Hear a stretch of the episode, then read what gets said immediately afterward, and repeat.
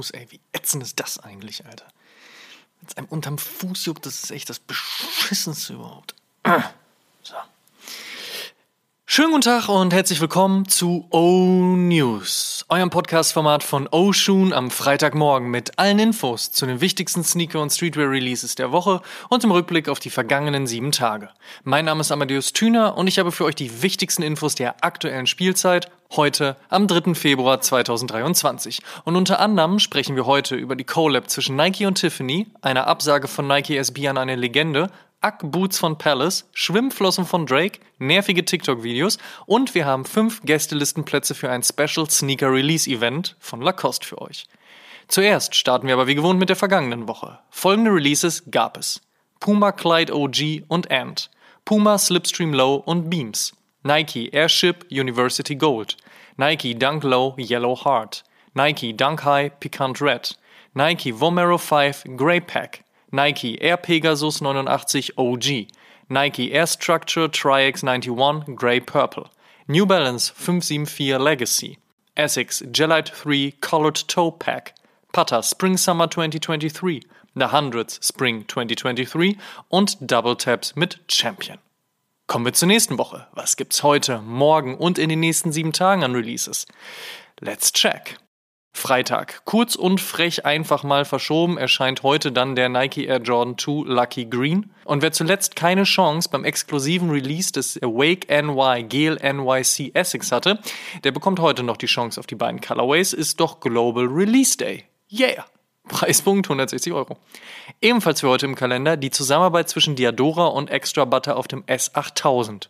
Der Gallo 2.0 ist eine Fortsetzung ihrer 2016er Zusammenarbeit und honoriert dem gleichnamigen, nischigen italienischen Horrorfilmgenre aus den 70er Jahren. Hingegen des düsteren Themas ziert das Upper diverse Lila und Rottöne und ein bisschen Blau ist auch noch zu finden. Außerdem droppt heute der erste Teil der Spring Collection von Palace und zu der gehört auch der Adidas Pro X Samba in Collab mit der Londoner Brand. Gibt's in schwarz mit weißen Stripes, weiß mit schwarzen Stripes und in einem grünen Ton. Gamsol ist obligatorisch, die Details vom Pro-Skater Lukas Poix umgearbeiteter Version des Tunjo-Klassikers ebenso. Das Pettis-Logo findet sich dann auf der Zunge sowie als Branding auf der Midsole wieder. Und wer sich schon mal auf den Super Bowl nächste Woche einstellen möchte, heute droppt die medial wirksam von Lil Wayne zur Show gestellte Collab zwischen der NFL und Drizzy Drakes OVO-Imprint. Morgen erscheint dann auch hierzulande die Collab zwischen der Jordan Brand und Union auf dem Air Jordan 1 KO Low. Scheinen ja tatsächlich einige heiß drauf zu sein, aber bitte keine weirden TikTok-Videos zu komischen Solo hochladen. Die kommt vom Nike Vandal und nicht vom Air Jordan 1 und sieht daher so anders aus. Viel Glück auf jeden Fall beim Release. In der Nike Sneakers App geht's übrigens erst um 9.30 Uhr los. Am Dienstag folgt dann der braune General Purpose Schuh von Nike und Tom Sachs. Und ja, auch Deichmann, Omas Lieblingsschuh-Retailer, hat den Release bestätigt. Aber den so-called Boring Schuh, den Sachs eh gerne überall und immer verfügbar sehen würde, beim größten Schuhhändler Europas zu platzieren, dem bekanntlich auch Snipe, Soulbox und Embassy gehört, ist ja nur sinnig, wie dann doch auch nicht so krass überraschend, oder? So oder so, aber viel Glück beim Release. Wenn Sachs draufsteht, ist ja auch immer was los. Außerdem wird's fruchtig bei New Balance. Dienstag erscheint nämlich der nächste 99 V2 aus der Second Season von Teddy Santis und auch der Plum ist nicht nur farblich laut, sondern auch fruchtig frisch. Dafür sorgt das Upper in unterschiedlichen lila Tönen sowie das gelbe N-Logo-Branding. Wie gehabt, Made in USA, Preispunkt 230 Euro. Am Mittwoch ist bekanntlich Valentinstag, der Tag für alle Verliebten und die Floristik- und Süßwarenindustrie. Aber auch die Sneaker-Brands haben immer mehr Gefallen an dem Tag gefunden, so auch Kangaroos. Die haben mit Omi und Opi im Blumenladen nicht nur eindrucksvoll ALD-Lookbook-Vibes mit Oh süß gematcht, sondern auch ein Sneaker-Pack in der Pipeline. Passend betitelt mit Karl und Valentine, beziehungsweise Karl und Valentine, kommen beide Runner auf einer Dynacoil-Sohle, der Karl dann in Grau und die Valentine, beziehungsweise der der Valentin in Rosétönen, beide ergänzt durch Herzchenlaces, wenn man denn dann möchte, und eigens gebrandetem und sehr romantischem Schuhkartondesign. Eine runde Nummer will man sagen, eine Herzensangelegenheit könnte man es auch nennen. Pralinen gibt's nämlich obendrauf. Donnerstag erscheint dann der Air Jordan 4 Seafoam und wenn ich noch ein TikTok Resell Prediction Video zu dem Ding sehen muss, lösche ich eigenhändig das gesamte Internet. Reicht dann auch irgendwann. Kauft den Schuh oder beschäftigt euch mit der Materie, bevor ihr in diese Glaskugel glotzt und irgendeinen gewürfelten Preis ins Internet hustet.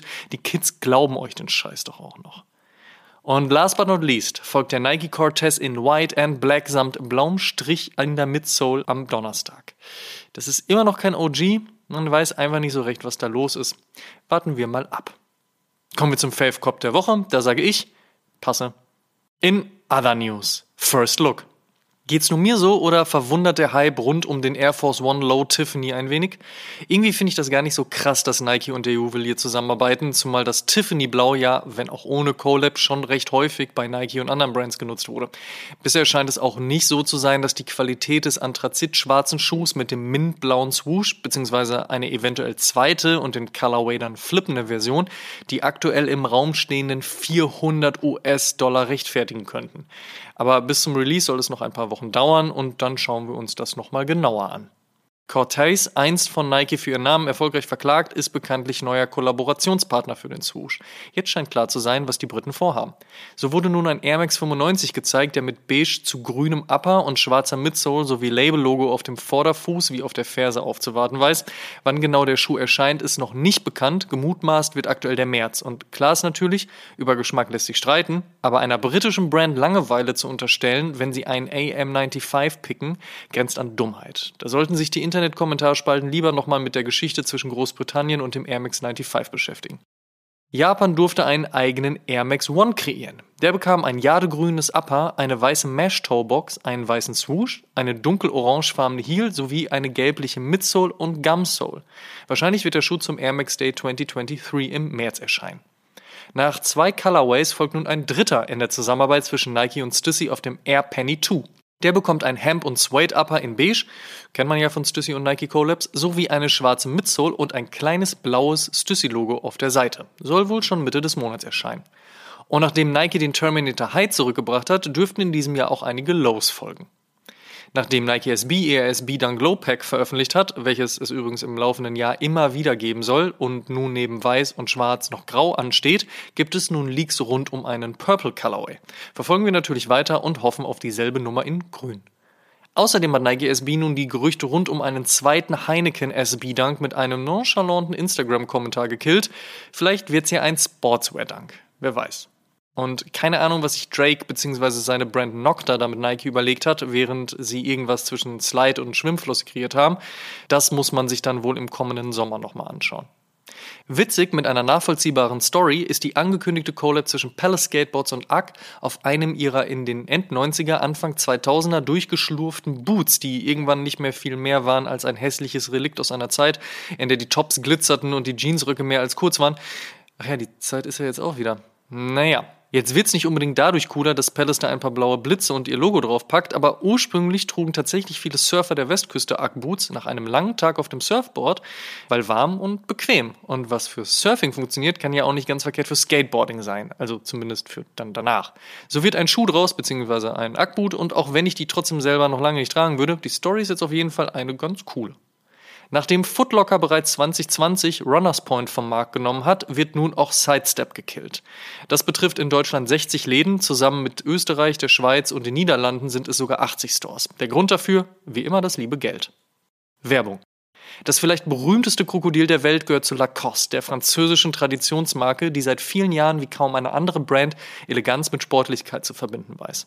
Daher kann Lacoste auch nicht nur Polos, sondern auch Turnschuhe und lanciert mit dem L003 Neo nun einen komplett neuen Style, der das aufgreift, was die Brand Ende letzten Jahres bereits mit dem L003 Active Runway angekündigt hat, aber ein wenig weg vom Runway hin zum urbanen Straßenlook transferiert. Das bedeutet, Upper in einem Materialmix aus Mesh, Textil und Neopren, eine markante Sohlenkonstruktion, Krokodil- und Koordinatenprint, falls man wissen möchte, wo die Manufaktur in Frankreich steht, und ein ordentlicher Shape, wie er sich für einen Fashionable Runner anno 2023 auch gehört.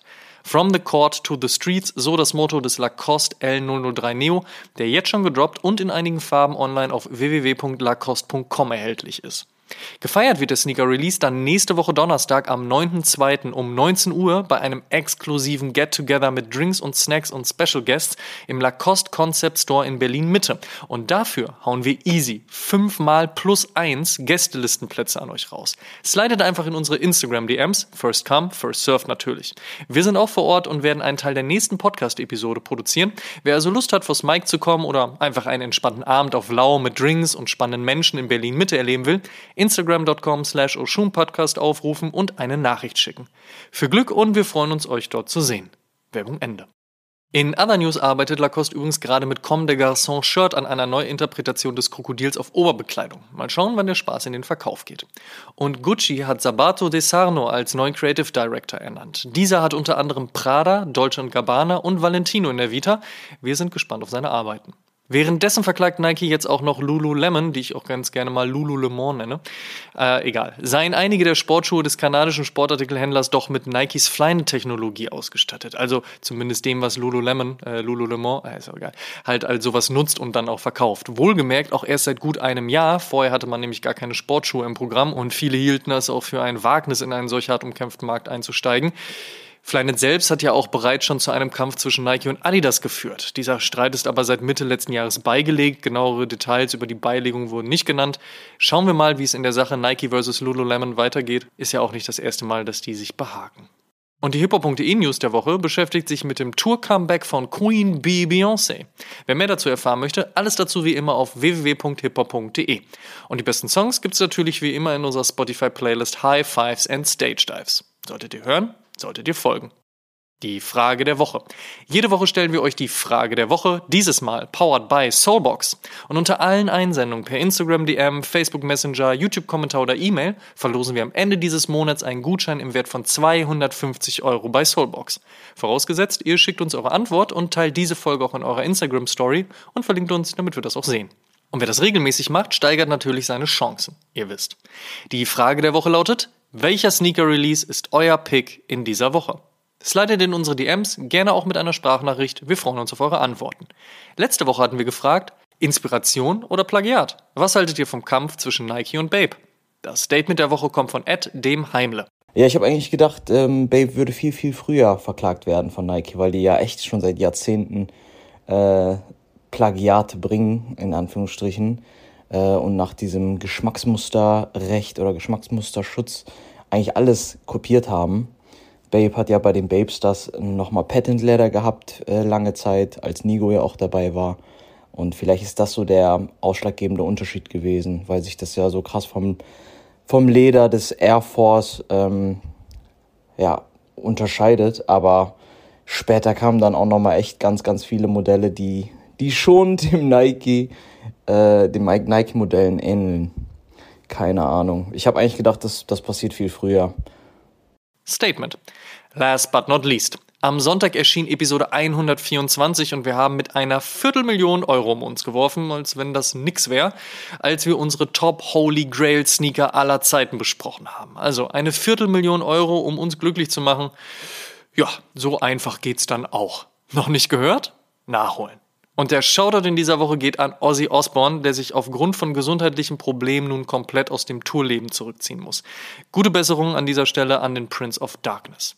Das waren die O-News für diese Woche. Vielen Dank fürs Zuhören. Ihr könnt den O-News und den O-Shoom Podcast kostenlos bei allen Streamingdiensten hören und überall dort auch folgen. Folgt uns auch auf Facebook, Instagram und TikTok. Gut gehen lassen und bis zum nächsten Mal.